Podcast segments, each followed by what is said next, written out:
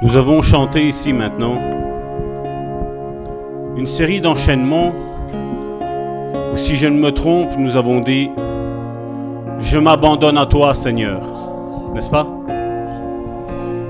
La série d'enchaînements qui avait après. euh,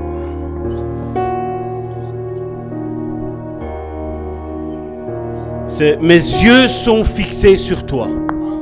Je m'abandonne à toi. Mes yeux sont fixés pour toi.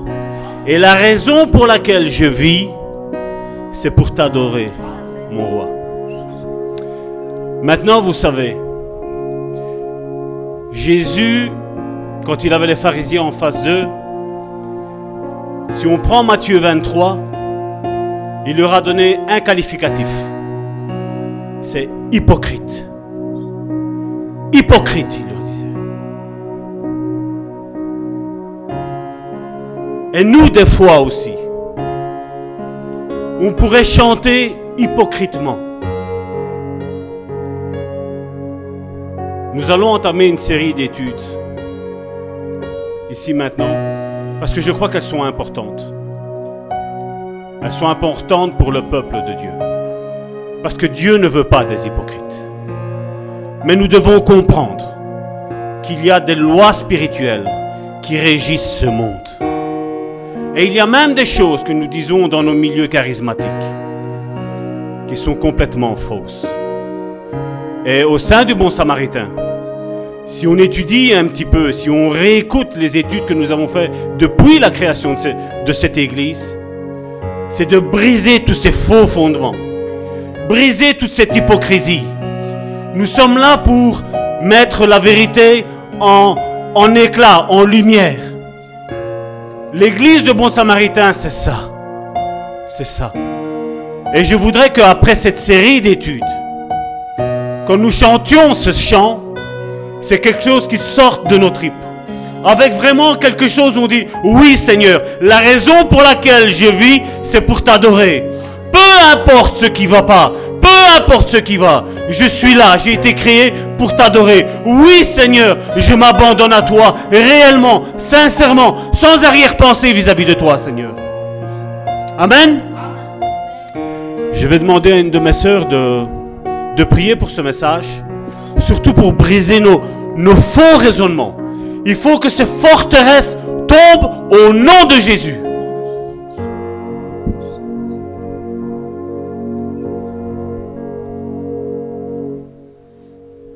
Te prie, Seigneur, euh, comme euh, notre pasteur nous l'a demandé, Seigneur, euh, pour ce message, Seigneur, et je te prie pour tous les faux raisonnements, Seigneur.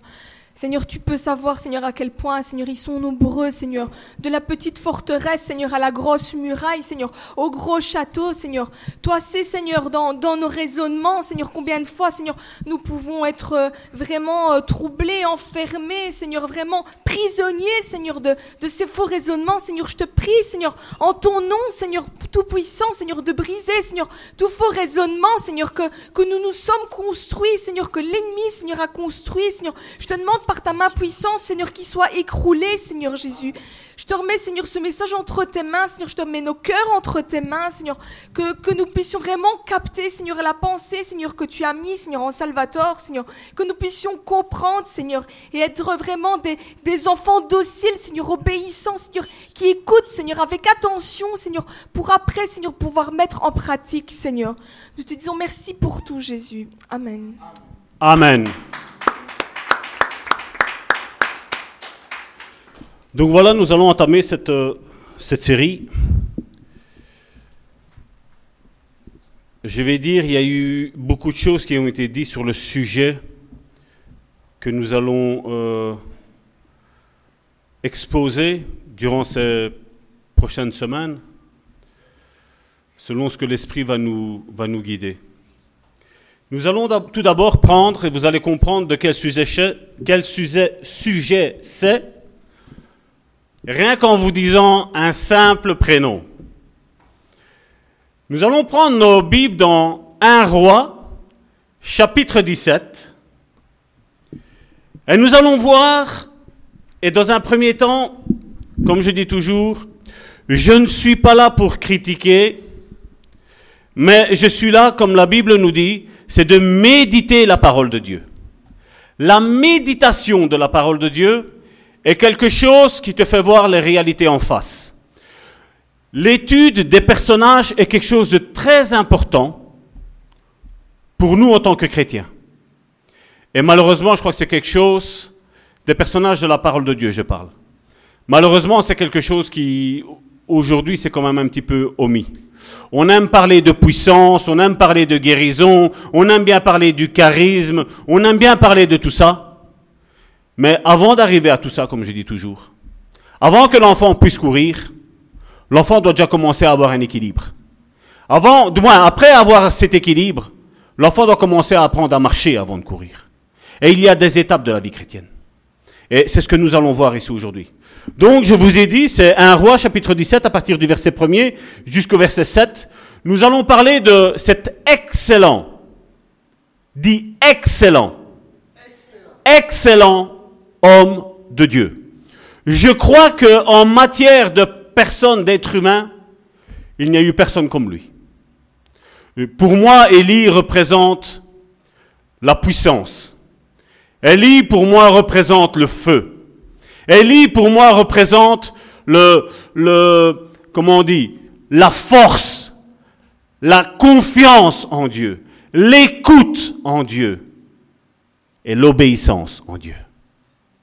Parce que je crois qu'il n'y a pas eu un homme comme lui, excepté bien entendu Jésus, mais je vous parle d'êtres humains nés de hommes et de femmes.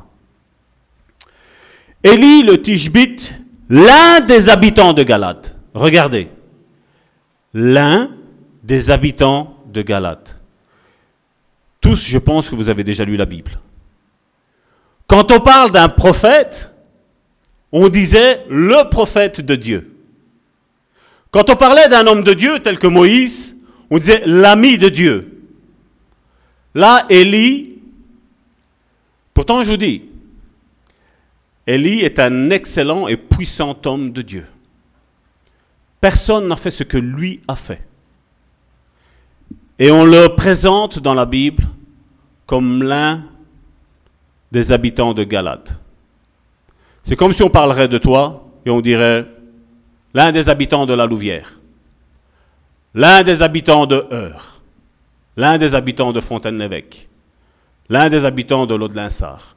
Et chacun d'entre nous peut mettre sa ville. Tu mets ton nom et tu me voilà, l'un des habitants. Une personne insignifiante pour eux.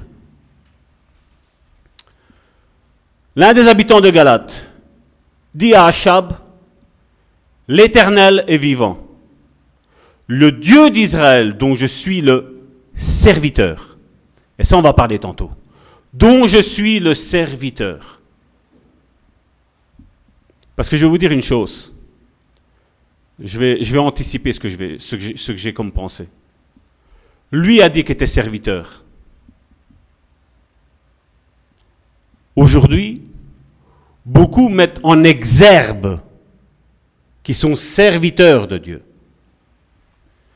Mais le titre le plus honorifique que nous avons, c'est toi et moi qui l'avons reçu. Parce que nous ne sommes pas serviteurs de Dieu, mais nous sommes fils et filles de Dieu. Et ça, c'est le plus haut rang. C'est encore plus haut que ce que Élie était. Lui-même se présente en tant que serviteur de Dieu. Les gens le voyaient comme l'un des habitants. Lui savait qu'il était serviteur de Dieu. Mais toi et moi, nous devons savoir que nous sommes plus que serviteurs. Nous sommes fils et filles de Dieu par Jésus fils et filles. Il n'y aura cette année ni rosée, ni pluie, sinon à ma parole. Et la parole de l'Éternel fut adressée à Élie en ces mots.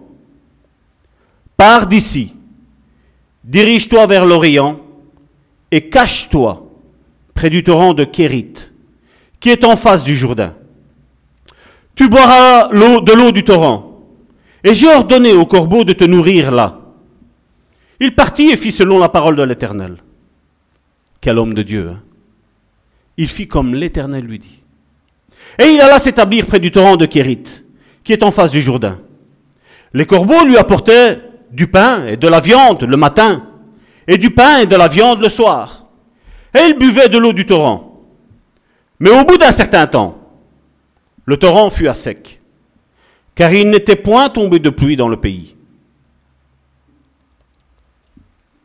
Passage suivant.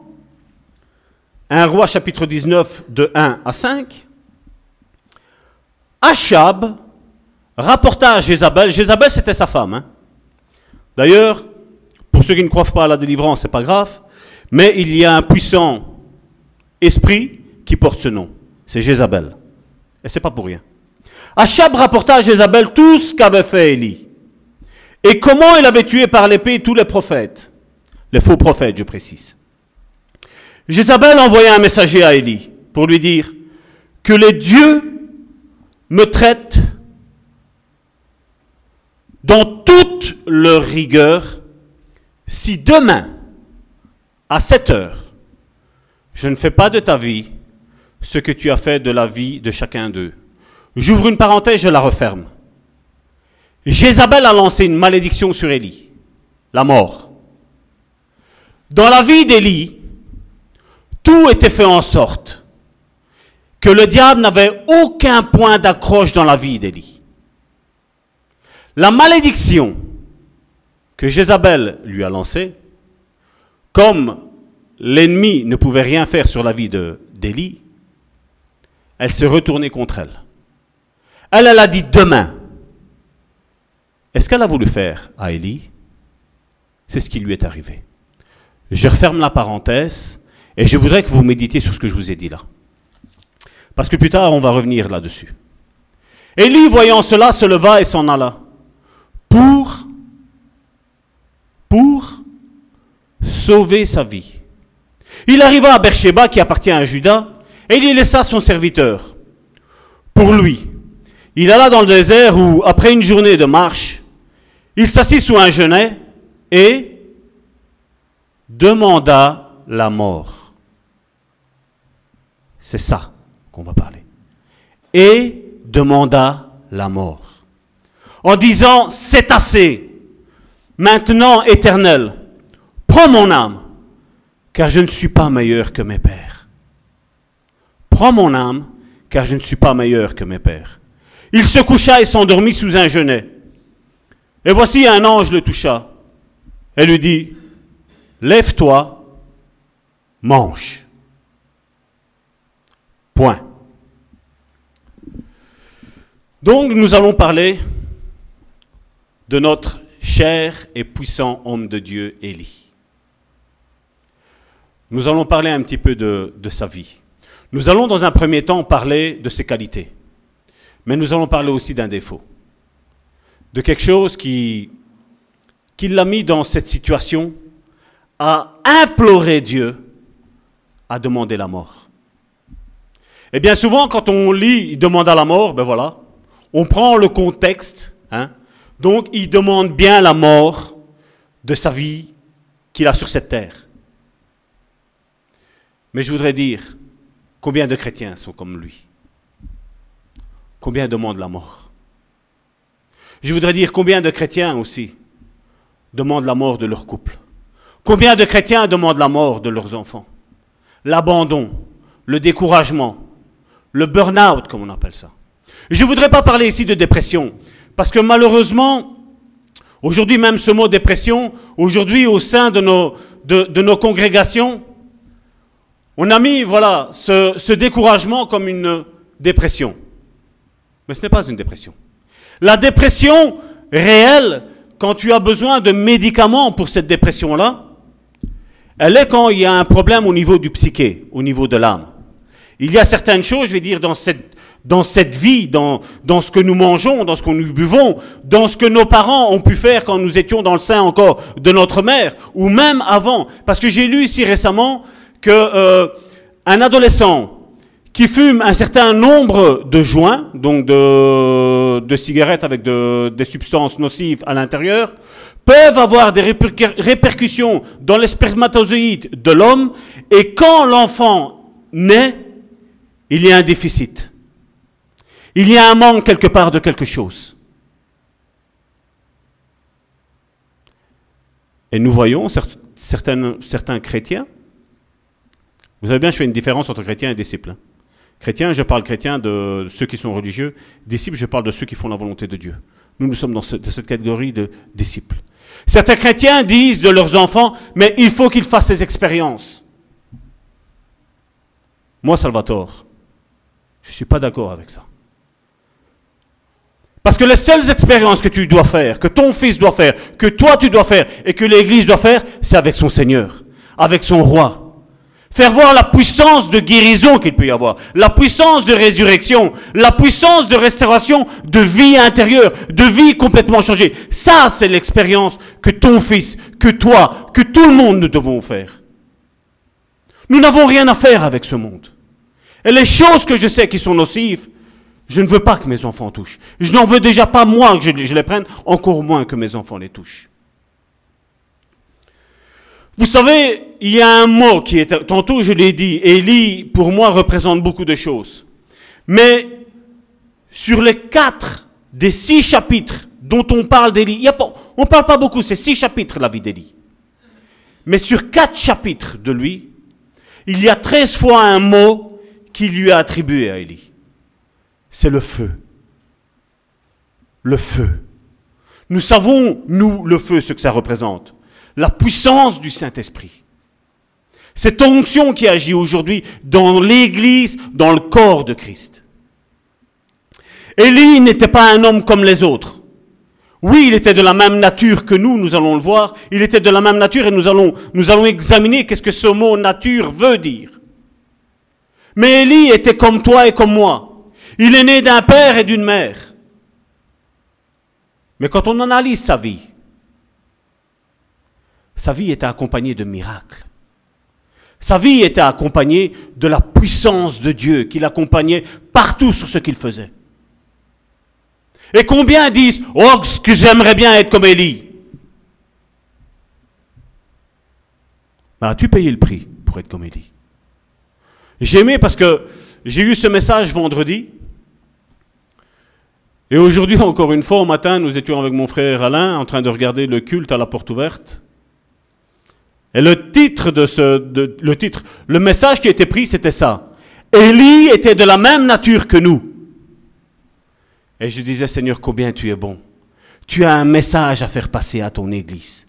L'Esprit veut nous enseigner quelque chose. Comme Dieu regarde une Église de 2-3 000 membres, Dieu regarde une petite Église comme nous. Et il veut qu'un message soit donné. Il veut que toi et moi, nous comprenions quelque chose. Parce que Dieu veut nous porter là où lui l'a décidé. Et il nous portera là. Oui, le premier point était que Dieu, euh, Élie était un homme vraiment accompagné par cette puissance de Dieu. Le deuxième point est que Élie était un, un homme de foi. Quoi que Dieu lui disait de faire, il faisait. Il ne se posait pas des questions. Aujourd'hui, nous, hein, Combien de fois quand Dieu nous demande de faire quelque chose, combien de questions nous nous posons avant hein? Est-ce que Dieu m'a réellement donné la capacité de prier pour les personnes pour qu'elles soient vraiment guéries? Hein? Quand Dieu nous donne une parole de consolation pour quelqu'un, le doute avant que ça sorte. Oh mais Seigneur, et si c'est moi? Et si c'est le diable? Et si c'est mes émotions? Alors que nous avons d'un côté des personnes qui sont sans aucune hésitation, et Dieu ne fait rien avec eux, ou alors le véritable disciple, lui, il est, il est dans les doutes. Vous voyez qu'il y a un équilibre à restaurer dans l'Église. Il y a quelque chose que le chrétien doit savoir, c'est son identité. Qui il est en Christ. Et comme j'ai dit tantôt, même si je suis pasteur, je ne suis pas un serviteur de Dieu. Je suis un fils de Dieu. C'est mon identité. Et bien souvent, le diable vient et... Hein, non, non. Ne sois pas trop sage à excès. Ne, ne, te vois pas, hein Non, je suis fils de Dieu. Et tu es fille de Dieu. Et tu es fils de Dieu. C'est notre rang. C'est notre identité. C'est ce qui est mis sur notre passeport céleste. Pasteur Amici, fils de Dieu. C'est son métier fils de Dieu. Et toi, ton nom, ton prénom, fille de Dieu.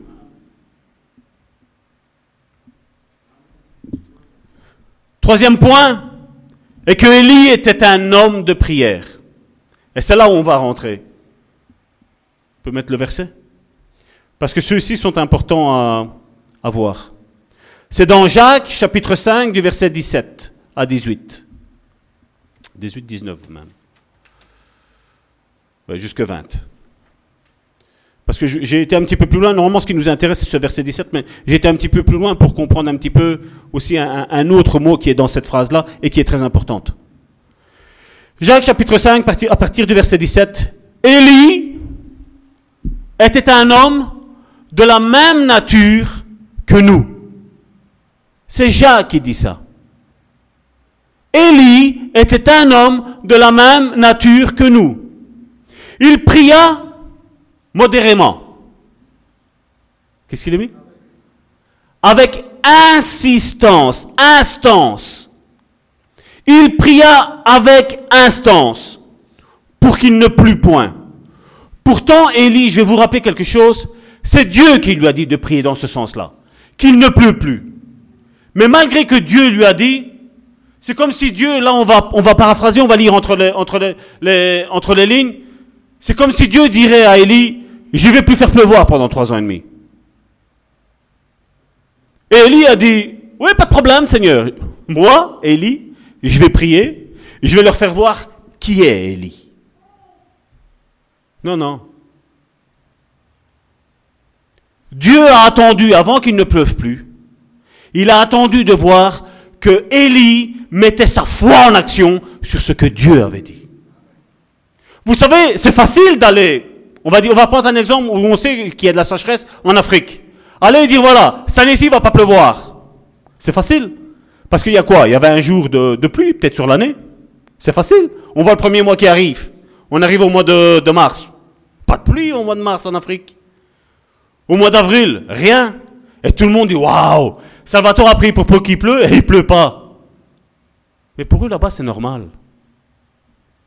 C'était normal en Afrique. Mais pas là-bas en Israël. Et il n'a pas dit un an. Il n'a pas dit deux ans. Il n'a pas dit trois ans. Il a dit trois ans et demi. Parce que si ça aurait été deux ans, les scientifiques qu'on a aujourd'hui, ils auraient dit, ouais, mais c'est normal. Il y a eu un anticyclone qui est arrivé, et comme par hasard, il s'est mis juste sur Israël, et voilà. C'est les effets de, la nature, c'est logique. Non. Parce que tous les trois ans et demi, il y, a, il y a un certain climat atmosphérique qui se fait, et c'est quelque chose qui, normalement, là, il devait pleuvoir, là, c'était fini. Les cieux ont été fermés. De un, parce que Dieu l'a décrété. Et de deux, parce que Dieu travaille toujours avec les hommes et les femmes qui a ici-bas sur cette terre, et il travaille à travers son Église, à travers les ministères que nous avons aujourd'hui, pour l'Église. Et il dit voilà, trois ans et demi, il ne pleuvra plus. Mais alors, comme dirait, encore une fois, comme je disais une fois, il peut ne pas pleuvoir pendant un an, mais pas trois ans et demi. Et là, pendant trois ans, il n'a pas plu. Et regardez la deuxième partie. Il pria avec insistance pour qu'il ne plût point. Et il ne tomba point de pluie sur la terre pendant trois ans et six mois. Puis il pria de nouveau, et le ciel donna la pluie. Et la terre produisit son fruit. Mes frères, si quelqu'un parmi vous s'est égaré loin de la vérité, et qu'un autre l'y ramène, qu'il sache que celui qui ramènera un pécheur de la voie où il s'est égaré sauvera une âme de la mort et couvrira une multitude de péchés. Et je suis là pour ça. Détruire ces faux raisonnements, afin que cette multitude de péchés nous soit effacée, nous soit anéantie. Quand tu réalises la vérité de Dieu, et que tu l'as fait réaliser aux autres, c'est ce qui arrive dans la vie des autres. Regardez aussi un autre passage qui est important. ici, c'est comme je vous dis, c'est pour vous faire voir combien Élie est important dans la Bible. Il y a quelque chose avec lui. Malachie, chapitre 4, versets 5 à 6, ou dans d'autres versions, la numérotation n'est pas la même, c'est du chapitre 3 au verset 22 à 24. Voici ce que la Bible dit. Voici, je vous enverrai Élie, le prophète, avant que le jour de l'Éternel arrive. Ce jour grand et redoutable. Il ramènera le cœur des pères à leurs enfants et le cœur des enfants à leurs pères, de peur que je ne vienne frapper le pays d'interdit. Il y avait quelque chose que Dieu avait en horreur, et il l'a encore en horreur à l'heure d'aujourd'hui. C'est que le fils est quelque chose vis-à-vis de son père, et le père vis-à-vis de son fils. Ça, c'est dans ce qui est écrit scripturairement. Et dans le sens spirituel, qu'est-ce que ça veut nous dire? Pour moi, le pasteur Amici, c'est mon pasteur. Pour moi, c'est un père spirituel. Je ne peux rien avoir vis-à-vis de lui. Et lui vis-à-vis de moi, parce que je suis son fils. Et la même chose de, de vous à nous. La même chose entre vous, entre l'Église corps de Christ. Il dit parce que Dieu vient, il dit, de peur que je vienne frapper le pays ou l'Église d'interdit. C'est pour ça qu'il est important. Et c'est ce que la Bible nous dit. De nous soumettre les uns aux autres. De ne rien avoir les uns vis-à-vis des autres. Voilà pourquoi l'Église aujourd'hui n'est pas aussi puissante qu'Élie. Elle le dit en parole. Hein? On voit un malade, Dieu va guérir. Mais la foi, elle est où? Parce que comme je dis, c'est facile de démontrer, de, parler d'une foi. Mais c'est autre chose de la démontrer. C'est facile de dire Dieu me guérit. Mais c'en est une autre de marcher d'une façon que tu es guéri. C'est totalement différent. Et aujourd'hui, c'est ce qui se passe malheureusement dans toutes les églises. Dans toutes.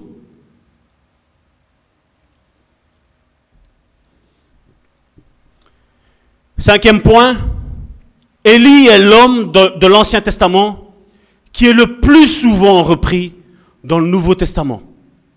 Beaucoup de choses. Si vous, prenez, je vous dis, j'aurais pu prendre le verset, mais je suis pas là pour ça. Comme je dis, chacun d'entre nous a la responsabilité de chaque jour ouvrir sa Bible et de la méditer. Josué l'a dit, ça je ne l'ai pas pris, mais c'est dans Josué chapitre 1 verset 8, c'est un verset que j'ai mémorisé dans ma tête. Que ce livre de la loi ne s'éloigne point de ta, bouche, mais médite-le jour et nuit afin que tu réussisses. La clé est là. Et qu'est-ce que le chrétien ne fait pas? Il veut réussir, mais il ne veut pas de la Bible c'est anti-biblique. Parce que si tu veux réussir dans un domaine, la Bible doit être ton livre qui t'accompagne partout. Et même si tu es dans ton lieu de travail, ce que tu as lu au matin avant d'aller travailler, tu le médites dans ta tête. Seigneur, pourquoi j'ai eu ce verset-là? Qu'est-ce que tu veux me dire à travers ce verset-là? L'étude de dimanche, qu'est-ce que tu as voulu me dire? Qu'est-ce que tu as voulu m'enseigner? Donc voici, je vais m'arrêter là. Donc, si vous voulez regarder un petit peu cette vie euh, vous prenez à partir de 1 roi chapitre 17, vous comptez six chapitres, et vous avez tout ce qui concerne Élie, ce grand homme de Dieu, tous les miracles qu'il a fait, le feu qui est descendu du ciel, qui a consumé l'Holocauste, et qui après, malheureusement, nous le savons, a tué, a égorgé ces faux prophètes. Mais il a dit, il a dit au peuple d'Israël, c'est comme si moi je vous dirais maintenant, voilà, Dieu est Dieu. Et nous l'avons chanté. Dieu, tu es grand, tu es admirable, tu es insondable, tu es magnifique, tu es puissant. Oui, Dieu est tout ça. Mais Élie disait, je sais ce que vous dites. Et c'est à travers la bouche d'Ésaïe, je crois que Dieu le dit. Il dit, ce peuple m'honore de sa bouche, mais son cœur, il est éloigné de moi. Et Élie dit, jusqu'à quand clocherez-vous des deux côtés? Si Dieu est Dieu, servez-le. Nous maintenant, ce que je devrais dire, c'est, voilà, si Dieu est Dieu, deviens son fils, deviens sa fille. Parce que Dieu est Dieu. Ses œuvres sont magnifiques, on l'a chanté. Ses œuvres sont insondables, sont, merveilleuses. Hier encore, je, j'expliquais à quelqu'un ce que j'étais. Et j'avais de l'émotion. Parce que je disais, Seigneur, J'étais de la boue. Et tu as fait un vase avec boue. Un vase qui est là dans l'église maintenant. Qui sert dans l'église maintenant.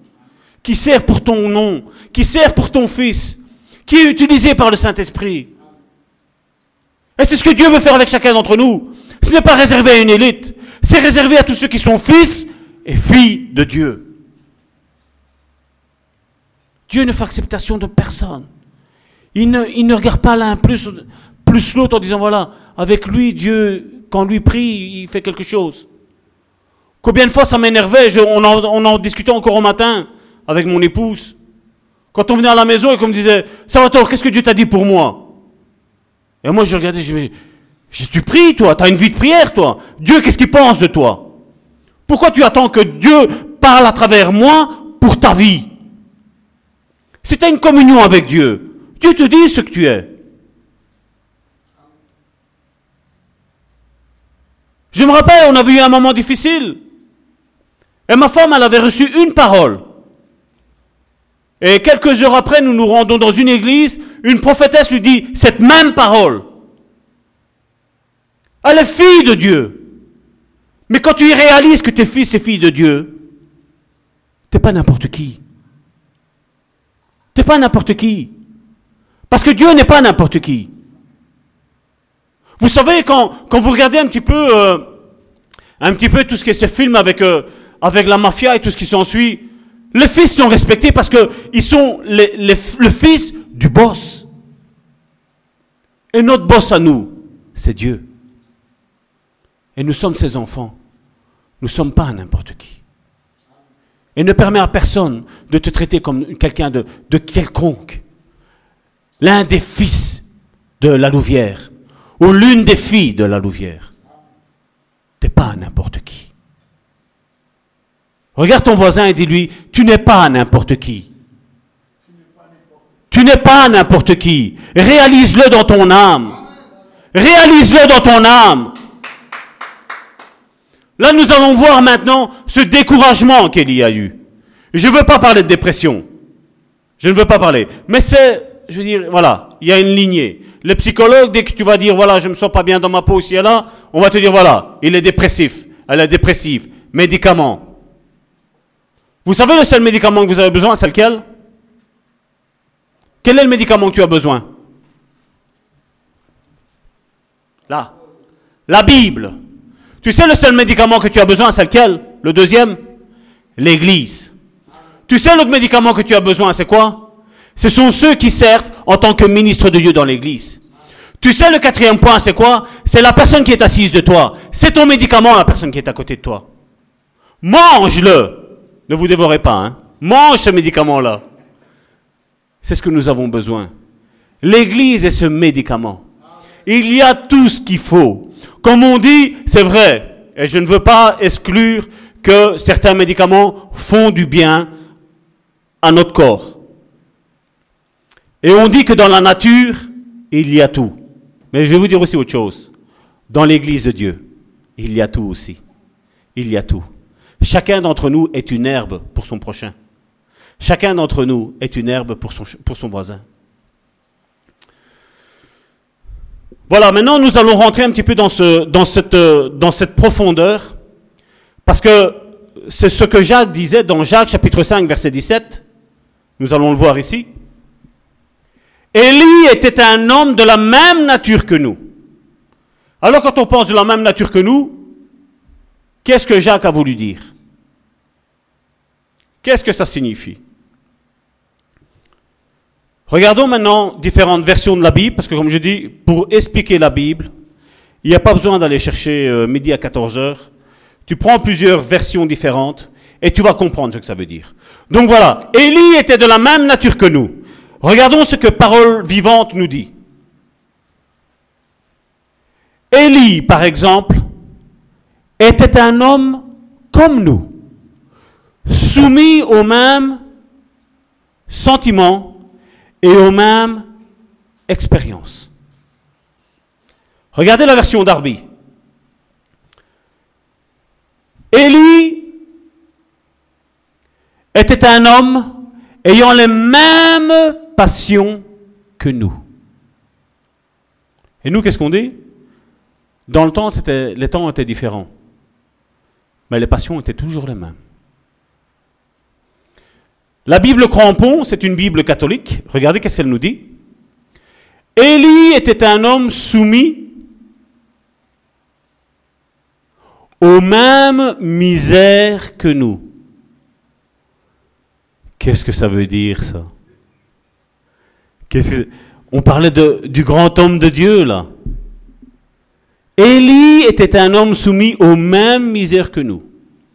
La Bible du Semeur nous dit, Élie était un homme tout à fait semblable, dis pas différent, tout à fait semblable, copie conforme à nous.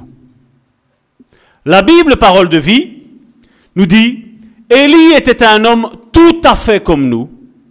Il a beaucoup prié pour que la pluie ne tombe pas, et la pluie n'est pas tombée sur la terre pendant trois ans et demi.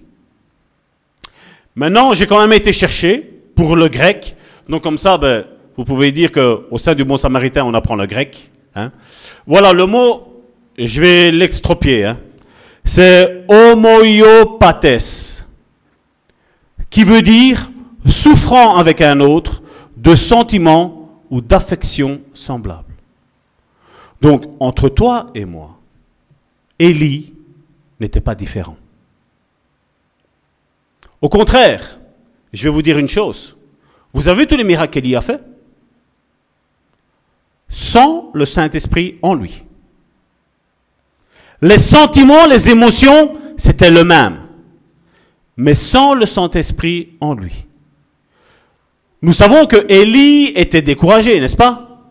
On connaît l'histoire. Il a demandé la mort. Donc il était découragé.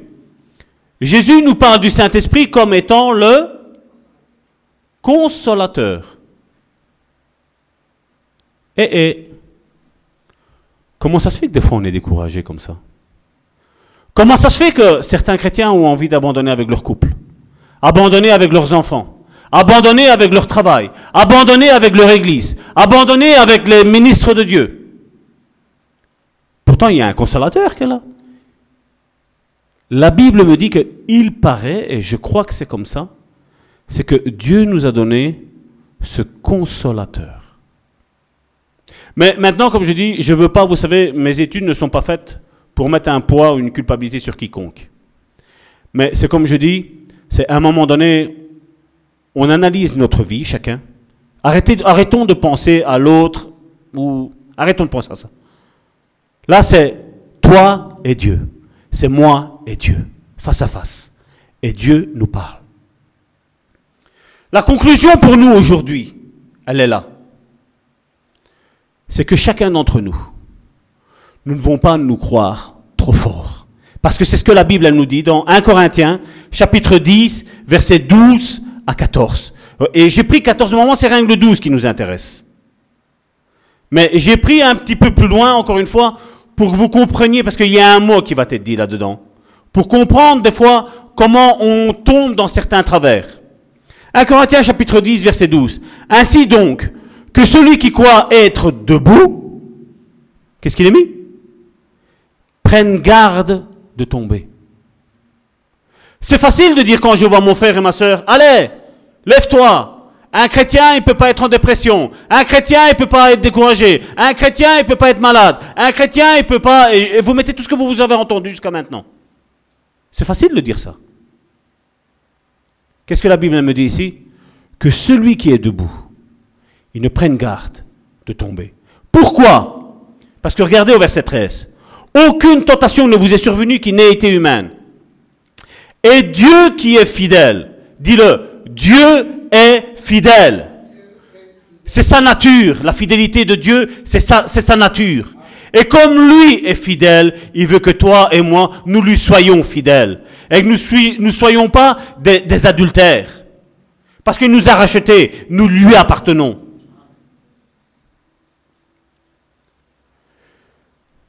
Et Dieu qui est fidèle ne permettra pas que vous soyez tentés au-delà de vos forces. Mais avec la tentation, elle arrivera la tentation. Il préparera aussi le chemin de s'en sortir. Ou même avec le découragement, il te préparera un chemin où tu vas sortir de ce découragement. Afin que vous puissiez la supporter. C'est pourquoi, mes bien-aimés, regardez qu'est-ce qu'il a mis. Nous, chrétiens évangéliques, on dit nous n'est pas idolâtres. Et qu'est-ce qu'il nous dit là? Fouillez l'idolâtrie. Quand nous pensons être forts et que nous ne le sommes pas, que nous tombons, nous sommes idolâtres. Idolâtre, vous savez c'est quoi? Idolâtre de sa personne. Moi. Moi en dépression? Jamais. Et quand l'épreuve arrive, Pasteur, prie pour moi, s'il te plaît. Et c'est là où, normalement, en tant que pasteur, on devrait dire, mais t'as pas dit que tu étais fort? T'as pas dit que, normalement, tu ne tomberais jamais en dépression? T'as pas dit que tu, serais jamais découragé? Élie était de la même nature que nous. Élie. Il est vrai, comme je disais tantôt, nous avons le Saint-Esprit, ce consolateur. Mais bien souvent, vous savez quoi? On n'a pas trop envie d'écouter ce que le Saint-Esprit a à nous dire. C'est plus facile de dire, mon frère Alain, prie pour moi parce que je dois passer un test. J'ai une épreuve. J'ai... Euh, hein? C'est facile de dire ça. Mais on ne va pas chercher la solution au Saint-Esprit. Celui qui est en nous. Ce que toi tu vis, tes découragements, tes échecs. Le Saint-Esprit, il vit avec toi. Et le Saint-Esprit est là pour te consoler. Le Saint-Esprit est là pour te relever.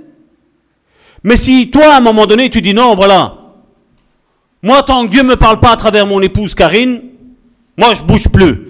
Je prie plus, je lis plus, je vais plus à l'église, je ne sers plus mon prochain, et papapi, et papa, et tout ce que vous voulez. Vous mettez tout ce que vous voulez derrière.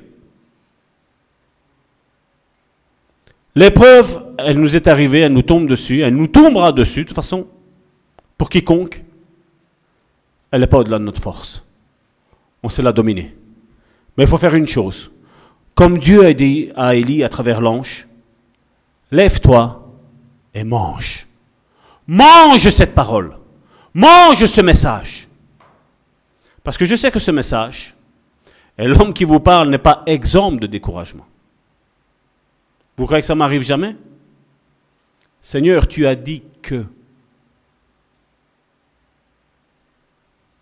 Et après, on regarde un an, deux ans, trois ans. Et qu'est-ce que Dieu dit dans sa parole? Dieu fait une promesse, si elle tarde, attends-la. Attends-la parce qu'elle va, elle va s'exécuter. Tôt ou tard, elle va s'exécuter. Ce que Dieu te dit, je ne te dis pas ce que moi je te dis. Ce que Dieu te dit, il est fidèle. Il est fidèle. Et il va accomplir sa parole. Mais ne reste pas dans cet état de, découragement. Et je ne veux pas que tu restes parce que tu crois que tu es le seul à passer un découragement. Des fois, hein, quand un frère ou une soeur nous dit, ça va Salvatore Oui, ça va. Gloire à Dieu, tout va bien. Chérie, j'ai mal. Et Dieu fait pas ci, et Dieu fait pas là, n'est-ce pas? Mais devant, pasteur ici qui me dit, Salvatore, ça va? Gloire à Dieu. L'éternel est notre force, l'éternel est notre puissance. Hein? Et on commence. Nous, nous les charismatiques, on, a, on, on est fort avec ça. Hein mais vivre. Hmm? Et comme je dis, il ne faut pas se leurrer. Combien de fois je regarde personne, je vais me retourner. Combien de fois je dis, comment tu vas mon frère, comment tu vas ma soeur Et on me dit, oh, très très bien, par la grâce de Dieu. Mais je sais qu'au fond, ça ne va pas. Parce qu'un rôle en tant que pasteur, vous savez c'est quoi? C'est de garder, de protéger, de soigner, de chérir d'encourager, de relever. Et alors, bien entendu, je sais, parce que quand je vous vois et que je vous dis que ça va, je sais que vous n'allez pas me dire ça va pas. Vous allez toujours me dire ça va, gloire à Dieu, grâce au Seigneur. Le Seigneur m'accompagne tous les jours de ma vie. Hein? Tout va bien. Et alors, je vois un petit peu les yeux. Ici, là, je vous vois, je vous ai en face, là, je vois, hein. On a tous l'arme à l'œil, hein. Hein? Mais je sais que ça va pas. Parce que si ce message est arrivé, c'est parce que vous êtes vous aussi découragé, n'est-ce pas? Et Dieu sait tout, parce que Dieu est fidèle, et ce qu'il a dit, il l'accomplira. Il l'accomplira. Les circonstances disent non, mais Dieu dit oui. Dieu dit, si la promesse tarde, attends-la, parce qu'il y a un grand cadeau, il y a un grand pack. Tu m'as demandé un écran avec 17 pouces, Dieu a prévu un écran 100 pouces pour toi. Beaucoup, beaucoup, beaucoup, beaucoup plus grand.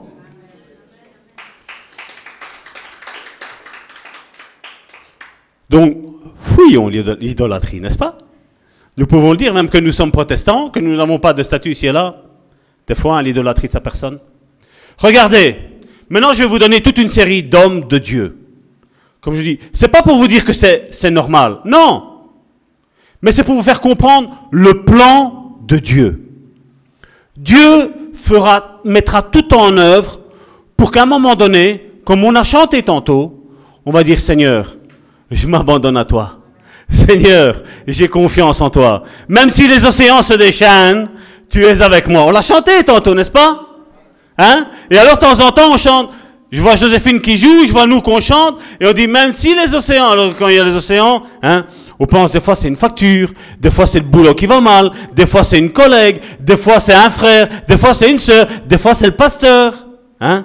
Et on voit tout ça qui ne va pas. Et alors on dit même si les océans se déchaînent, hein, mais nous, on est, on est protestants évangéliques pentecôtistes. Hein? On fait partie de la dénomination number one, numéro un. Hein?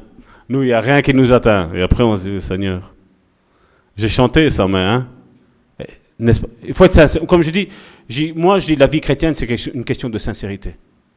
Et je dis, même à quelqu'un qui n'est pas converti, mon évangélisation n'est pas viens au Seigneur parce que tout va aller bien, mais mon évangélisation c'est viens au Seigneur parce que tout va aller mal. Mais tu vas rentrer dans ton ministère, tu vas rentrer dans les dons, tu vas voir ce que Dieu a fait avec toi, ce qu'il va faire, le changement qu'il va opérer en toi. Ça, moi j'en suis persuadé, ça. Parce que j'ai vu quelques parcelles de ma vie changer. Être du tout au tout complètement changé. D'être quelqu'un de désordonné, d'être maintenant ordonné. D'être quelqu'un de nerveux, d'être maintenant calme D'être quelqu'un où j'avais pas la paix, et maintenant être plein de paix. Parce que Dieu est mon Dieu. Dieu est mon Dieu. Et tu dois faire de Dieu ton Dieu. Job, qu'est-ce qu'il a dit, Job? Mon, mon oreille avait entendu. L'important, ce n'est pas tes oreilles. Parce que qu'est-ce qu'il dit après? Mais maintenant, mes yeux ont vu. Aujourd'hui, aujourd'hui, tu es découragé. Aujourd'hui, tu transis.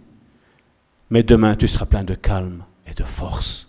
Mais la seule chose à faire, c'est lève-toi et mange. Lève-toi et mange. David parle à son âme.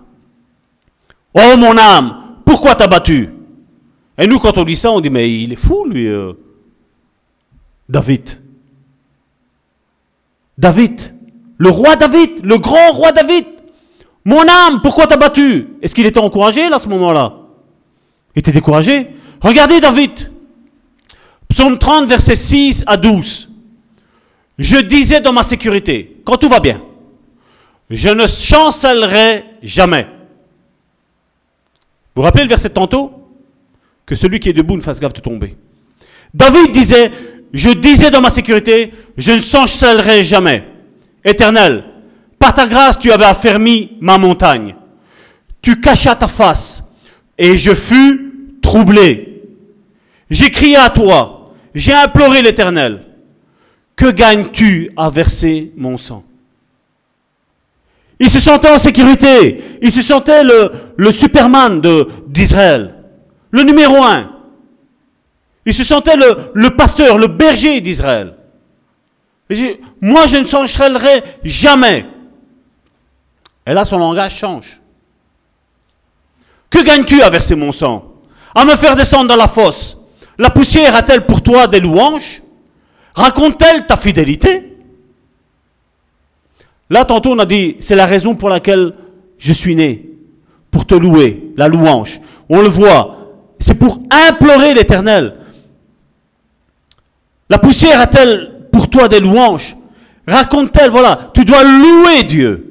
Tu dois faire quoi en deuxième point? Raconter la fidélité de Dieu. Même que ça ne va pas, tout va bien. Tout va bien. Écoute éternel, aie pitié de moi. Éternel, secours-moi. Et tu as changé mes lamentations en en allégresse. T'as envie de te réjouir? T'as envie de te réjouir? Là, qu'est-ce qu'il y a à faire? Loue Dieu. Raconte sa fidélité. Et tu vas voir que la, la gloire de Dieu va descendre sur toi. La puissance, la, la paix, la joie, le fruit de l'esprit va descendre sur toi. Et tu as changé mes lamentations en allégresse. Tu as délié mon sac. Et tu m'as ceint de joie. Il était découragé. David, cet homme redoutable, ce tueur, il a été découragé. C'est normal? Non, mais c'est la même nature. David était de la même nature que nous aussi, comme Élie. Une promesse est là et ça n'arrive pas. Et qu'est-ce qui se passe? Ben tu es découragé. Et c'est le cheminement. Le découragement fait partie de la vie chrétienne. Seigneur, tu m'as promis une grande église. Et je suis tout seul. J'ai des hommes là, mais je ne sais pas trop faire confiance. C'est découragement, ça. Dieu le permet. Il n'est pas l'auteur du découragement. Mais dans le découragement, tu vas apprendre à faire Je m'abandonne à toi, Seigneur. Comme on l'a chanté. Je m'abandonne à toi. Je ne contrôle rien. Jésus l'a dit. Qui de vous, par ses inquiétudes, s'est rajouté une coudée à la durée de sa vie Qui? Qui? Qui sait faire ça? Donc pourquoi t'inquiètes-tu? Surmonte, lève-toi et mange. Lève-toi et mange. Prends des forces quelque part, ça veut dire. Tu as délié mon sac et tu m'as euh, sein de joie, afin que mon cœur te chante et ne soit pas, ne soit pas quoi? Muet. Et pourquoi quand nos sœurs chantent ici, des fois nous sommes là, muets?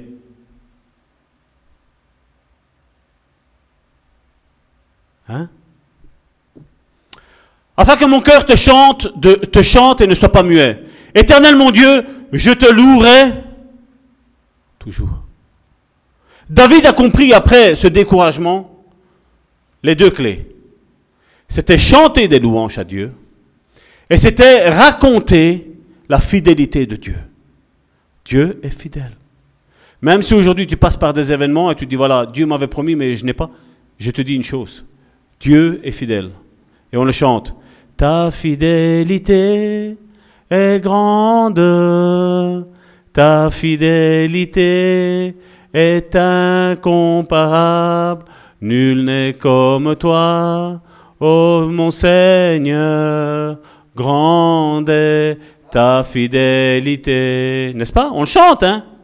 Mais après on pense au problème, hein? Mais justement, quand, quand c'est comme ça, pour combattre le découragement. Même que tu es découragé, même que tu sais quel problème il y a, c'est tu chantes ça. Et tu dis, Seigneur, ce qui est là n'est plus. Au nom de Jésus. Regardez, Job. Le diable a parcouru la terre, vous le savez.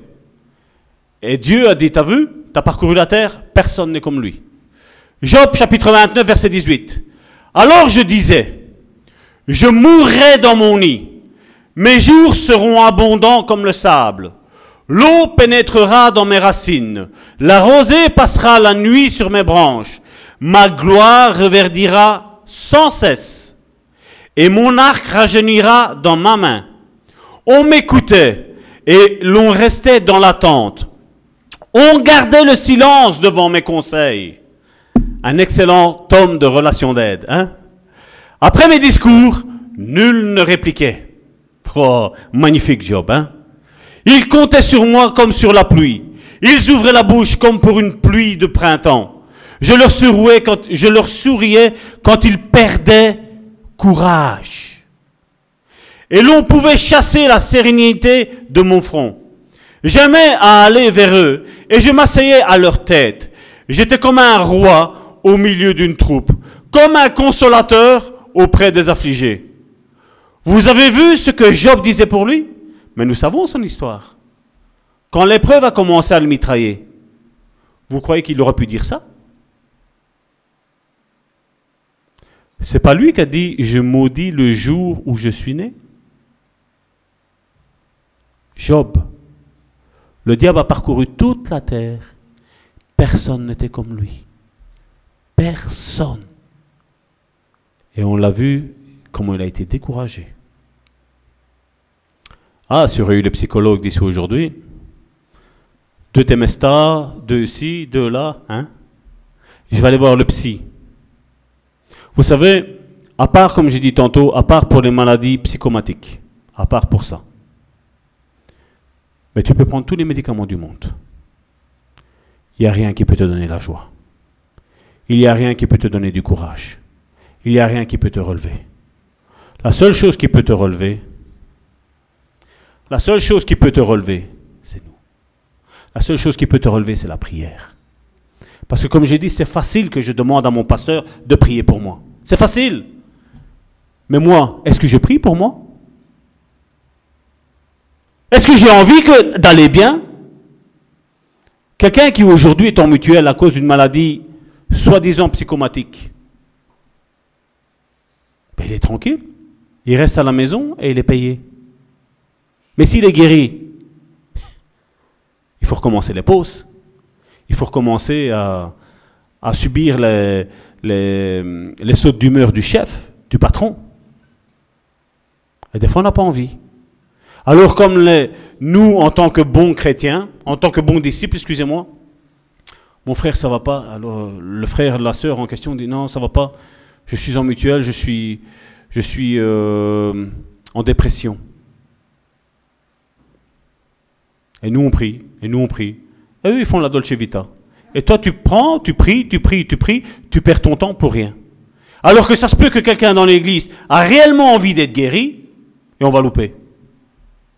Le diable est malin. On l'appelle le malin. Là où il faut notre présence, il ne veut pas qu'on soit là. Il va te faire fixer le regard sur autre chose. Et tantôt, on a chanté que nos yeux devaient être fixés sur Dieu. Moïse. Est-ce que c'est pas un grand homme, Moïse? Ben oui. Regardez. Nombre chapitre 11, verset 1. Le peuple murmura, et cela déplut aux oreilles de l'Éternel. Lorsque l'Éternel l'entendit, sa colère s'enflamma. Le feu de l'Éternel s'alluma parmi eux et dévora l'extrémité du camp. Au verset 4, le ramassis de gens qui se trouvaient au milieu d'Israël fut saisi de convoitise.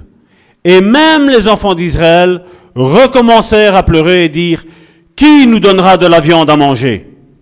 Si nous sommes venus, si nous, nous souvenons des poissons que nous mangions en Égypte et qui nous coûtaient rien, des concombres, des melons, des poireaux, des oignons, des ox, maintenant notre âme est desséchée. Plus rien. Nos yeux ne voient que de la manne. Ils avaient des cailles tous les jours. On en avait marre. Ils avaient envie de poisson. Et si Dieu aurait fait un jour euh, des cailles et un jour de poisson, ils auraient voulu une bonne lasagne. Croyez-moi bien. Et si Dieu aurait donné même la lasagne, le quatrième jour, ils auraient voulu un éclair au chocolat. Vous voyez comment est le peuple de Dieu? Inlassablement mécontent. Mécontent de ce que Dieu fait. Ils n'ont pas pensé que si Dieu leur donnait la manne, les cailles, c'est qu'il y avait un but. Il y avait un but. Mais ils disaient, encore, encore des cailles, Seigneur. Hein?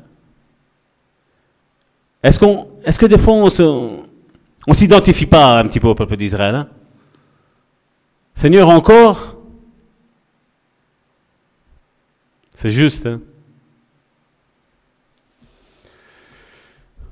Chapitre 11, verset 10. Moïse entendit le peuple qui pleurait, chacun dans sa famille, à l'entrée de sa tente. Donc Moïse, là, est considéré comme un pasteur.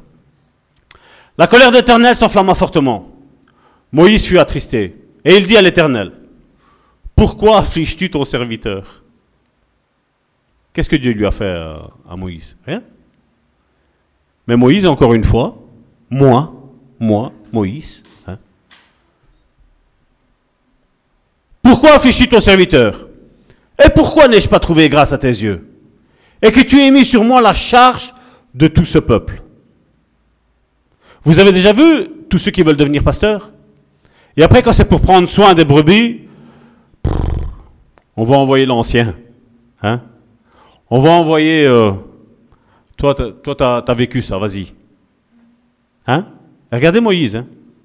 Est-ce que est-ce que c'est moi qui ai conçu ce peuple? Est-ce moi qui l'ai enfanté? Pour que tu me dises porte-le sur ton sein Comme le nourricier porte un enfant jusqu'au pays que tu as juré à tes pères de, lui donner Ou prendrai-je de la viande pour donner à tout ce peuple? Car il pleure auprès de moi en disant donne-nous de la viande à manger.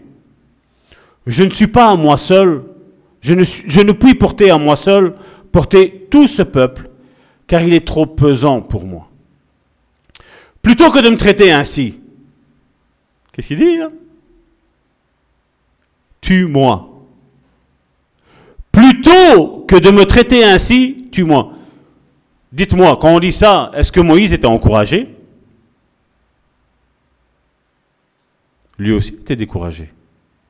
Et combien de fois, comme je dis, des fois, c'est, des fois on est même découragé vis-à-vis de soi-même, mais qu'est-ce que c'est vis-à-vis de son conjoint? Qu'est-ce que c'est vis-à-vis de ses enfants? Hein? Quand on dit des choses et ils, ne font pas, et alors on baisse les bras. Et des fois, comme je dis, on baisse les bras avec les enfants, et après qu'est-ce qu'on fait? On baisse les bras avec le mari ou avec la femme. Et quand on arrive là, c'est ce qu'on voit malheureusement aujourd'hui. Le divorce est à la clé et rentre à la porte et il est rentré même dans nos églises. C'est un enchaînement. Plutôt que de me traiter ainsi, tue-moi, je te prie, si j'ai trouvé grâce à tes yeux et que je ne vois pas mon malheur. Il y en a un autre que nous connaissons tous, c'est Jonas. Vous vous rappelez de Jonas? Regardez, Jonas chapitre 4. Dieu voulait sauver un peuple. Et voici comment le chapitre 4 commence. Cela dit plus fort à Jonas. Vous imaginez que Dieu nous dit, voilà, Salvatore, pasteur Amici, église de Bon Samaritain, je vais sauver la louvière. Et nous, oh non, Seigneur, pas la louvière. Alors Dieu va nous dire, tu fais l'église pourquoi? Vous êtes l'église, pour quoi faire? C'est ça, Jonas. C'est l'histoire de l'église. Cela dit plus fort à Jonas, il fut irrité. Il implora l'Éternel et il dit, Ah Éternel, n'est-ce pas ce que je disais quand j'étais encore dans mon pays? Parce qu'il était nationaliste, hein. son pays c'était le summum. Hein. Mais l'autre pays, non. C'est comme si moi je disais, voilà, la Sicile. Seigneur, sauve la Sicile, mais pas l'Italie. Pas la France, pas la Belgique. Jonas, c'est ce qu'il a fait. Et nous, nous sommes nationalistes. Quand j'étais encore dans mon pays, c'est ce que je voulais, c'est ce que je voulais prévenir en fuyant Tarsis. Parce que vous savez, pour Jonas, Dieu ne savait pas tout. Il dit voilà, ce que, j'ai voulu faire, c'était pour, te, c'était pour te le montrer. Car je savais que tu es un Dieu. Qu'est-ce qu'il est mis là? Compatissant et miséricordieux. Donc, Dieu veut sauver sa création et Jonas, il n'est pas d'accord. Et nous, des fois, c'est la même chose qu'on agit. Les chrétiens évangéliques, c'est comme ça. C'est pour ça que certaines prédications aujourd'hui sont secrètes. On les met pas sur YouTube parce que c'est juste nous, notre groupement, notre Église qui doit savoir les vérités de la parole de Dieu. Vous imaginez si Jésus aurait fait ça? Ni toi ni moi on aurait eu la Bible. Mais bon. voilà Jonas qui dit que, car je savais que tu es un Dieu compatissant et miséricordieux, lent à la colère et riche en bonté, et que tu et qui te repent du mal. Vous avez vu la requête? Vous avez, vu? Il avait Jonas avait une excellente vision de ce que Dieu, le, le Dieu de la Bible est. Mais il la voulait que pour lui. Il ne la voulait pas pour les autres. Encore une fois, il était quoi? Idolâtre de sa personne, de son pays, de sa nation. Il ne voulait pas que les autres sachent. Maintenant, éternel, prends-moi donc la vie. Vous voyez que tous les hommes de Dieu, ils ont tous passé par là. Hein. Seigneur, reprends-moi. Mieux vaut mourir que de vivre la vie que je vis ici maintenant.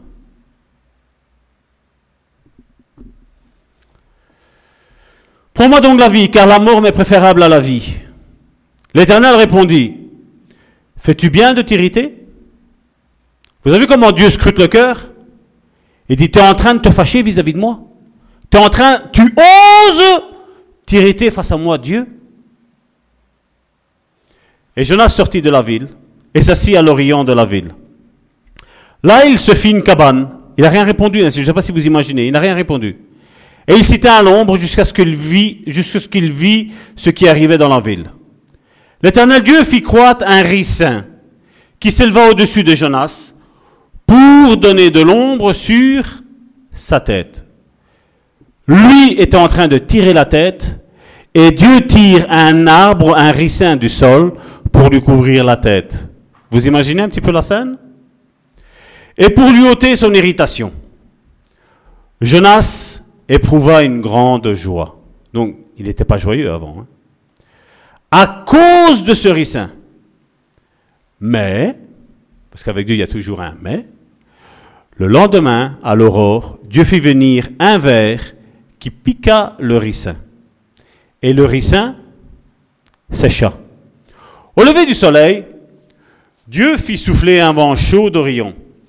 Et le soleil frappa la tête de Jonas, au point qu'il tomba en défaillance. Qu'est-ce qu'il fait? Il demanda la mort. Moi, je voudrais dire On ne s'identifie pas un petit peu à Jonas hein, quand ça va pas comme nous on le veut hein? Et dit La mort m'est préférable à la vie. Dieu dit à Jonas Fais-tu bien de t'irriter à cause de ce ricin Il répondit Je fais bien de mériter jusqu'à la mort. Je vais vous donner un secret. Ne discutez pas trop avec Dieu dans ce sens-là. Discutez pour demander de Dieu de bénir. Ça oui. Mais quand Dieu fait quelque chose qui nous est contraire à la vie, je vais vous dire une chose. Ne discutez pas avec Dieu. Parce que nous tous, nous sommes perdants. Jonas a été perdant. Donc Jonas dit, je fais bien de mériter jusqu'à la mort. Et l'Éternel dit, tu as pitié du raisin qui ne t'a coûté aucune peine et que tu n'as pas fait croître, qui est né dans une nuit et qui a péri dans une nuit. Et moi, je n'aurais pas pitié de Ninive, la grande ville dans laquelle se trouvent plus de 120 000 hommes qui ne savent pas distinguer leur droite de leur gauche et des animaux en grand nombre. Dans ce récit, il y a quelque chose de grand. Dieu se tracasse des hommes et des femmes, hein? mais il se tracasse même des animaux. Et alors tu vas venir me dire, ça va tort, Dieu ne fait aucun cas de moi.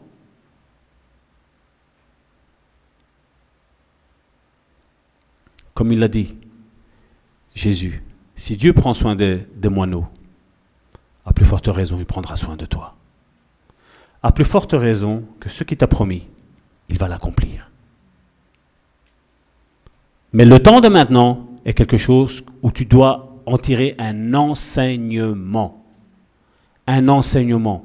C'est pas le but de te décourager à abandonner, mais il veut t'encourager à aller de l'avant, à ne pas abandonner, à surmonter cette montagne, à prier pour cette montagne qu'elle saute de, de devant toi. Dieu est en train d'exercer ta foi dans les épreuves de la vie. Les épreuves nous arrivent pour ça, pour que nous soyons de plus en plus grands. L'heure est déjà avancée. Il y avait Jérémie, vous le lirez à la maison, Jérémie du chapitre 20, versets 14 à 18. Lui aussi a été découragé. Jean-Baptiste, la même chose. Jean-Baptiste était, donc c'est dans Luc chapitre 7 du verset 18 à 22. Jean-Baptiste était un homme qui est arrivé et qui a dit, voici l'agneau de Dieu, celui qui ôte le péché du monde, n'est-ce pas? On connaît ce, récit-là.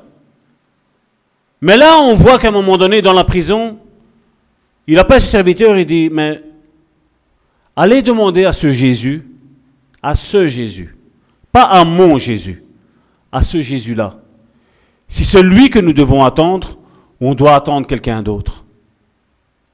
C'est pas du découragement, ça.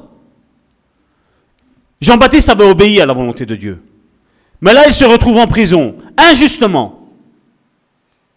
Et du coup, ben, qu'est-ce qu'il y a? On commence à discuter avec le diable.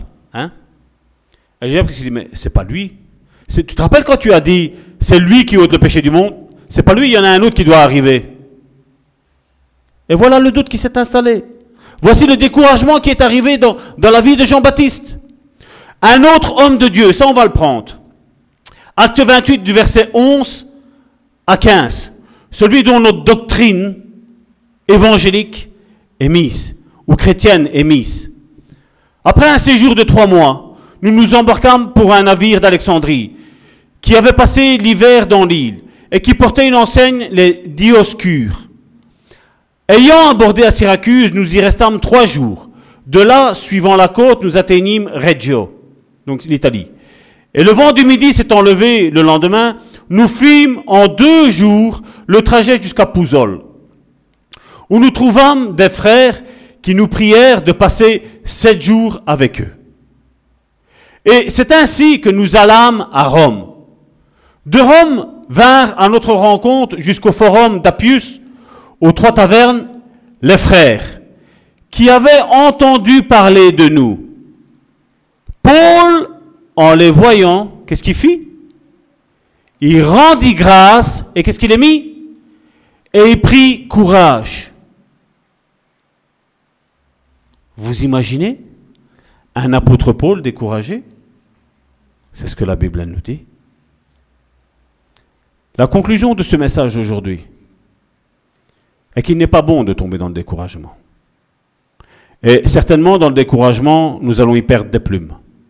Nous allons perdre du temps pour l'accomplissement de la promesse de Dieu. Mais je vais vous dire une chose.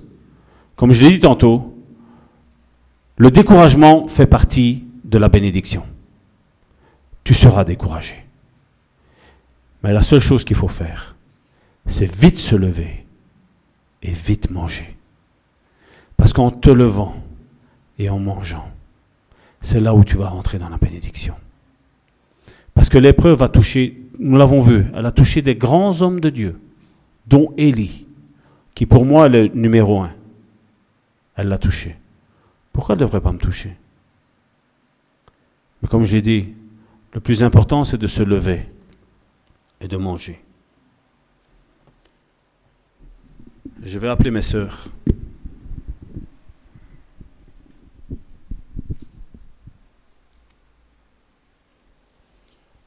Et tant qu'elles vont se préparer, j'aimerais vous lire quelques psaumes. Le psaume 20, verset 2. Que du sanctuaire, il t'envoie du secours. Que de Sion, l'Église, il te soutienne. Au verset 6 du psaume 20, Je sais déjà que l'Éternel sauve son oin. Il l'exaucera des cieux, de sa sainte demeure, par le secours puissant de sa droite. Le psaume 21, verset 1. Éternel, le roi se réjouit de ta protection puissante. Oh, comme ton secours le remplit d'allégresse. Sa gloire est grande au verset 5. À cause de ton secours, tu places sur lui l'éclat et la magnificence. Psaume 22, verset 19. Et toi, Éternel, ne t'éloigne pas. Toi qui es ma force, viens en hâte à mon secours. Le psaume 27, verset 9. Ne me cache point à ta face. Ne repousse pas avec colère ton serviteur. Tu es mon secours. Ne me laisse pas ne m'abandonne pas, Dieu de mon salut. Psaume 33, verset 20. Notre âme espère en l'Éternel. Il est notre secours et notre bouclier. C'est lui qui est tout ça. C'est notre Dieu qui est tout ça. Psaume 38, verset 22. Viens en hâte à mon secours, Seigneur, mon salut.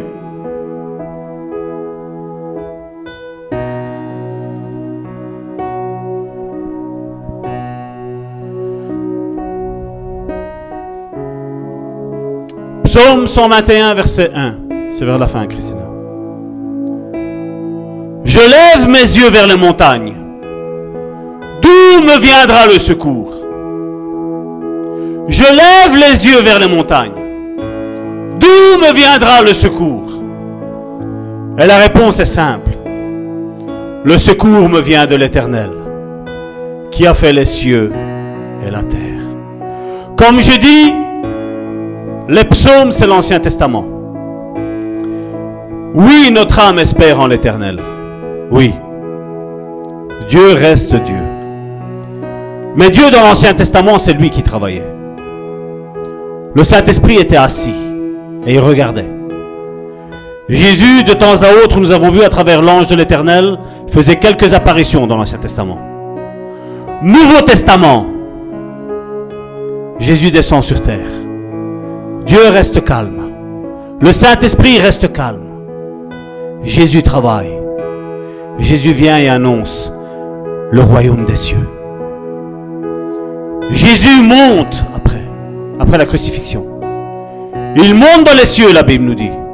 Il s'est mis à la droite du Père et il intercède pour toi et pour moi.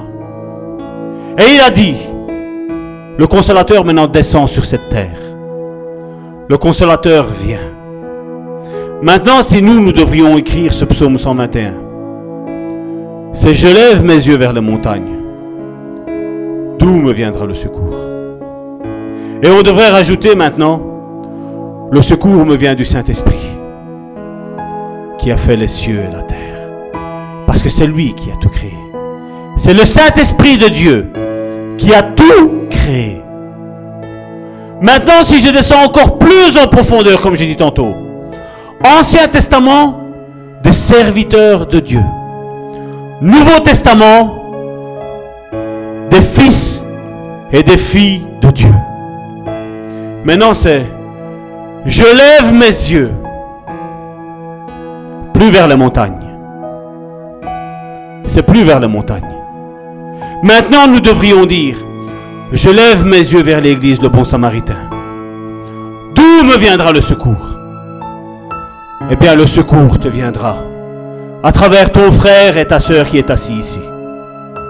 Le secours te vient vers les disciples de Christ, vers ceux qui sont les apprentis avec Christ. Je lève les yeux vers les montagnes. D'où me viendra le secours? Le secours me vient de l'Éternel. Aujourd'hui, Dieu est assis sur son trône. Il règne, la Bible nous dit. Jésus est à sa droite et il est en train d'intercéder pour toi. En train d'intercéder dans ton découragement. En train d'intercéder afin que tu n'abandonnes pas. Tu n'abandonnes pas l'appel. Tu n'abandonnes pas le ministère. Tu n'abandonnes pas les dons qu'il a placés en toi. Que tu n'abandonnes pas l'Église le corps de Christ, l'Église universelle, mais que tu fuis Babylone, tu fuis la religion, d'où me viendra le secours? Ton secours, c'est l'Église. Ton secours, c'est ton frère et ta sœur. Ton secours, c'est l'Église, le corps de Christ. C'est là, comme tantôt Karine l'a lu, c'est là, dans le psaume 133, c'est là qu'il est doux, qu'il est agréable, quand les frères se réunissent ensemble. Quand les frères et les sœurs prient ensemble. Quand les frères et les sœurs s'encouragent mutuellement. Quand les frères et les sœurs s'unissent. Quand les frères et les sœurs font comme Jésus l'a dit. Pleurer avec ceux qui pleurent. Rigoler avec ceux qui rigolent. Voilà ta mission. Voilà ma mission. Voilà notre mission. l'Église. Le découragement, nous l'avons vu, tous les hommes de Dieu l'ont passé. Et toi et moi, nous ne sommes pas exempts de ne pas être découragés. Mais tu as besoin de frères, sœurs qui vont être là comme un encouragement, qui vont être là comme un baume, qui vont être les représentants, les garants de Dieu, que Dieu est fidèle, que Dieu, sa bonté, sa fidélité ne changera jamais. Sa fidélité ne changera jamais. Elle ne chancellera point. Et comme nous l'avons dit tantôt, si la promesse tarde,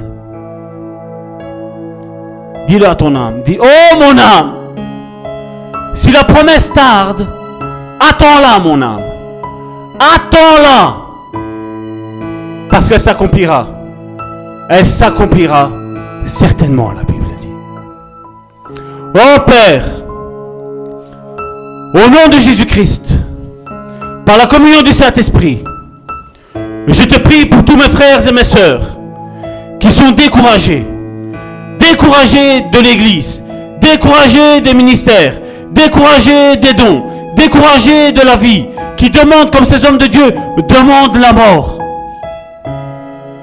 Oh Père, je demande que tous ceux qui sont irrités contre toi, Seigneur, à cause de la religion, à cause de la religion, sortent de ce découragement. Sortent maintenant au nom de Jésus. Au nom de Jésus. Que ceux qui sont découragés de leur couple sortent de ce découragement. Au nom de Jésus. Que ceux qui sont découragés face à leur, enfant, le comportement de leur enfant, ne soient plus découragés.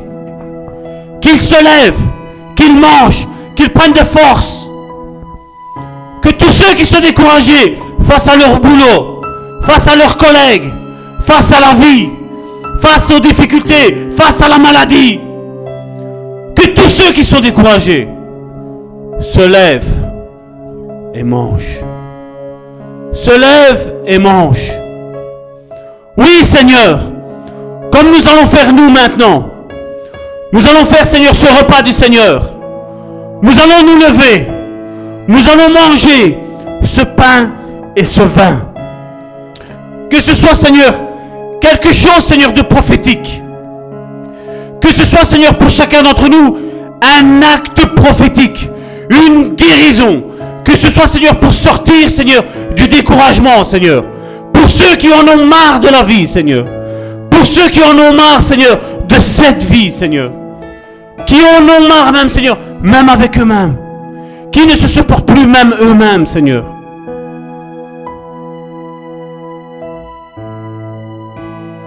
Seigneur, je te prie, Seigneur, pour cette église. Seigneur, cette église, le découragement, Seigneur, est arrivé à maintes et maintes reprises, Seigneur.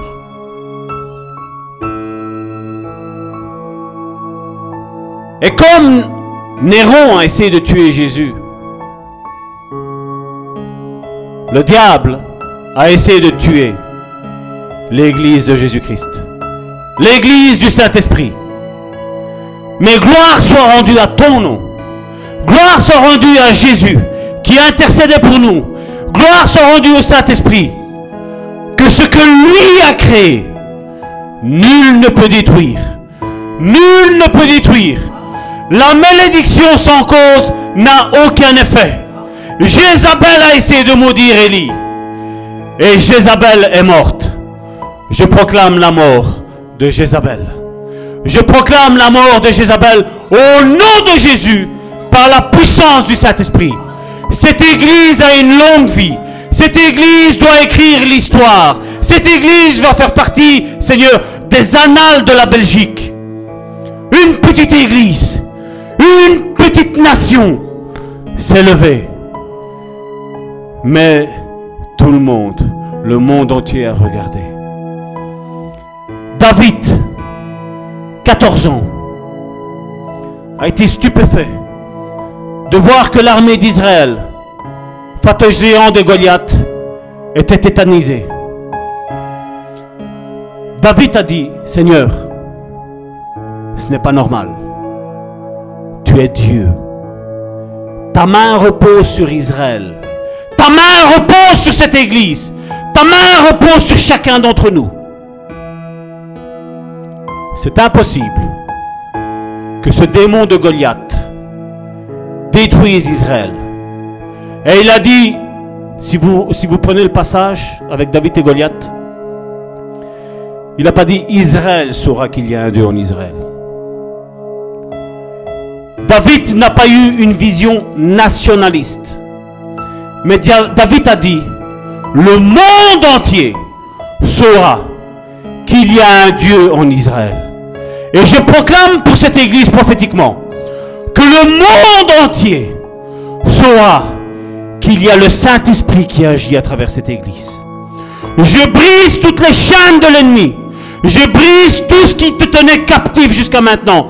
Je brise toute peur. Je brise tout découragement. Je brise tout esprit de rejet. Je brise tout ce qui te, tout ce qui te tenait lié à l'ennemi. Je le brise maintenant par l'autorité de Jésus-Christ à travers le Saint-Esprit. Au nom de Jésus, par libre, lève-toi et mange. Au nom de Jésus, Amen.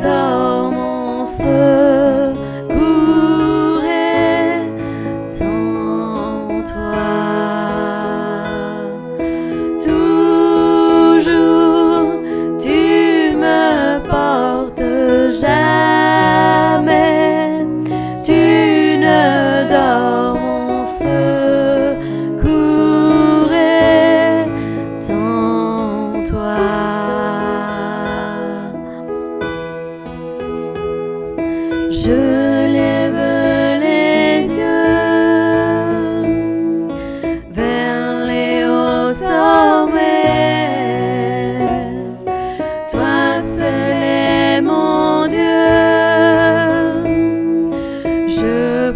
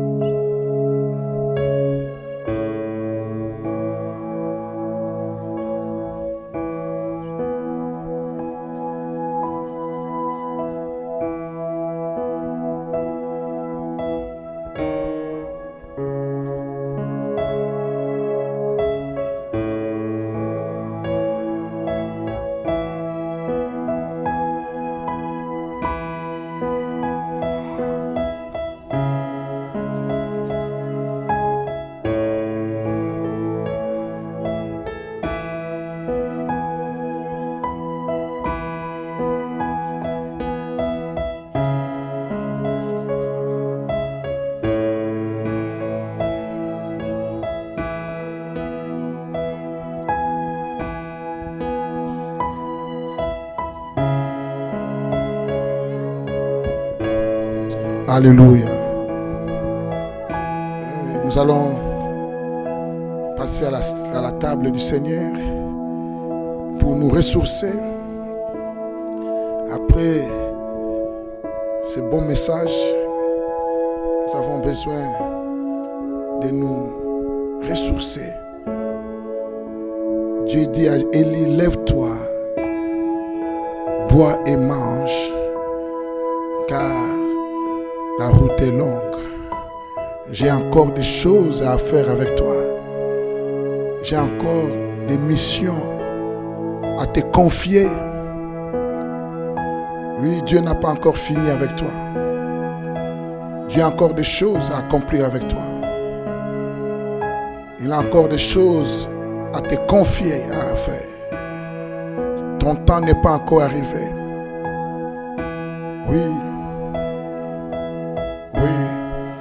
Bible dit, les adolescents se fatiguent et se lancent. Les jeunes gens chancellent.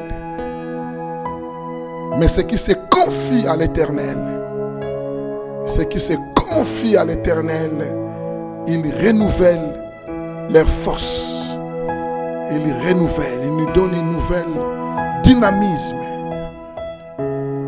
Oui, c'est un Dieu de renouvellement. Va renouveler ta force à travers son corps et son sang. Il y a la vie divine, les Zoé, la vie de Dieu qui traverse, qui passe à travers son corps et son sang. Nous voulons manger son corps, oui, son corps. Nous voulons boire son sang. Oui, nous buvons le sang de Jésus, le sang de la délivrance.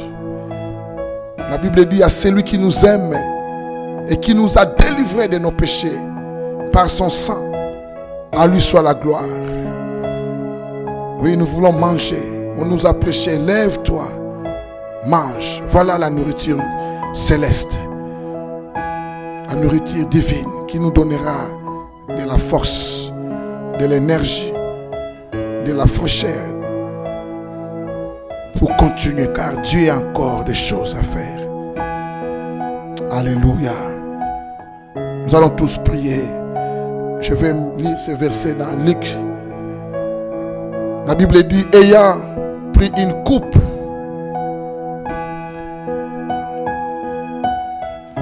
le Seigneur a pris une coupe et rendit grâce. Il dit, prenez cette coupe et distribuez-la entre vous. Car je vous l'ai dit, je ne boirai plus désormais du fruit de la vigne jusqu'à ce que le royaume de Dieu soit venu. Ensuite, il prit du pain qui symbolise son corps. Son corps qui a été brisé pour nous. Et après avoir rendu grâce, il est rompu et leur donna disant, ceci est mon corps qui est donné pour vous. Faites ceci en mémoire de moi. Ensuite, il prit de même la coupe. Après le souper, et il leur donna disant, cette coupe est la nouvelle alliance à mon sang qui est répandue pour vous. Nous allons rendre grâce au Seigneur, bénir ces repas pour se souvenir parce que vous savez, on se décourage vite, vite. Parce que l'une des raisons qu'on se décourage souvent vite, parce que nous avons une mémoire courte, l'homme oublie vite. Nous oublions que ce que Dieu a fait déjà pour nous dans le passé. Nous oublions vite. Le diable arrive à effacer à notre mémoire ce que Dieu a déjà fait pour nous. Et Jésus ne veut pas qu'on oublie ce qu'il a accompli à la croix. Il dit que chaque fois que vous vous réunissez, faites la mémoire de moi, afin que vous vous souvenez de ce que j'ai accompli, que j'ai donné ma vie pour vous, que je suis mort pour vous, que mon corps a été brisé à la croix. J'ai pris vos maladies, j'ai pris vos péchés, j'ai porté vos souffrances, je me suis chargé de vos douleurs. Mon sang a coulé pour vous racheter. Et je veux que vous vous souveniez de ça tout, chaque fois que vous vous réunissez. Et n'oubliez pas ça. Que je vous ai racheté un grand prix, que vous avez de la valeur, que vous êtes mes fils, comme on nous a dit. Au prix de son sang. Il veut que tu te souviennes de ce qu'il a accompli pour toi à la croix. C'est ça, c'est souvenir. Te souviens. Et quand tu te souviens, le découragement et s'éloigne de toi. Parce que tu sauras que quelqu'un a payé. Quelqu'un il t'a aimé jusqu'à sacrifier sa vie, à se donner pour toi. Et son corps a été déchiqueté à la croix. Blessé partout. Il a, il a vaincu tes problèmes à la croix. Il veut que tu te souviennes de ces choses. Oui, c'est la Sainte Seine. L'une des choses, des clés pour que nous nous souvenions de ce que Christ a accompli pour nous. Nous, nous le rappelons au diable. Chaque fois que l'ennemi viendra, tu les rappelles ce que Jésus a fait. Chaque fois les problèmes, tu les rappelles que Jésus t'a vaincu à la croix. Qu'il a dit tout est accompli. Ça veut dire que c'est fini. Tout est accompli veut dire c'est fini. C'est fini. C'est fini la maladie. C'est fini l'oppression. C'est fini, c'est fini l'échec. C'est fini l'humiliation. C'est fini le mépris. C'est fini le rejet. C'est fini. C'est fini. Ça n'a plus de pouvoir sur toi. Aucun pouvoir sur toi. Parce que Jésus a terminé ces choses. Nous allons prier avec notre sœur Karine pour bénir la table du Seigneur, le pain et le vin, au nom de Jésus. Alléluia. Seigneur mon Dieu, mon roi, je veux te rendre grâce, Seigneur, pour ce pain que tu nous as donné, Seigneur, qui est la symbolique de ton corps qui a été déchiqueté, Seigneur, pour nous, Seigneur. Seigneur, ton corps, Seigneur. Seigneur, nous voulons en prendre, Seigneur, une part, Seigneur, comme tu l'as dit, Seigneur. Seigneur, pour le pardon de nos péchés, de nos iniquités, Seigneur. Seigneur, ainsi que ton vin, Seigneur, ton sang qui a été, Seigneur, versé, Seigneur, pour chacun d'entre nous, Seigneur. Ton sang qui a été versé, Seigneur. Seigneur, pour la guérison de toutes les maladies, Seigneur. Seigneur, qu'elle soit charnelle, Seigneur, ou spirituelle, Seigneur. Je te demande d'agir, Seigneur. Nous prenons ce corps, Seigneur, ce pain et ce vin, Seigneur, en mémoire de toi, en mémoire de ce que tu as fait pour chacun d'entre nous, Seigneur. Parce que nous voulons nous remémorer, Seigneur. Parce que nous voulons nous souvenir, Seigneur, à chaque instant de notre vie, Seigneur. Seigneur, que tu nous as promis, Seigneur, qu'au travers ce pain et ce vin, Seigneur, il y avait une grande bénédiction, Seigneur. Une grande bénédiction, Seigneur. Et nous voulons la prendre, Seigneur, en conséquence, Seigneur, comme cela, comme une bénédiction, Seigneur, à l'intérieur de nos corps, Seigneur. Agis, Seigneur, avec puissance, Seigneur. Agis, Seigneur, avec autorité, Seigneur, en nous, Seigneur. Et à toi soit la gloire, la louange et l'honneur au siècle des siècles. Amen.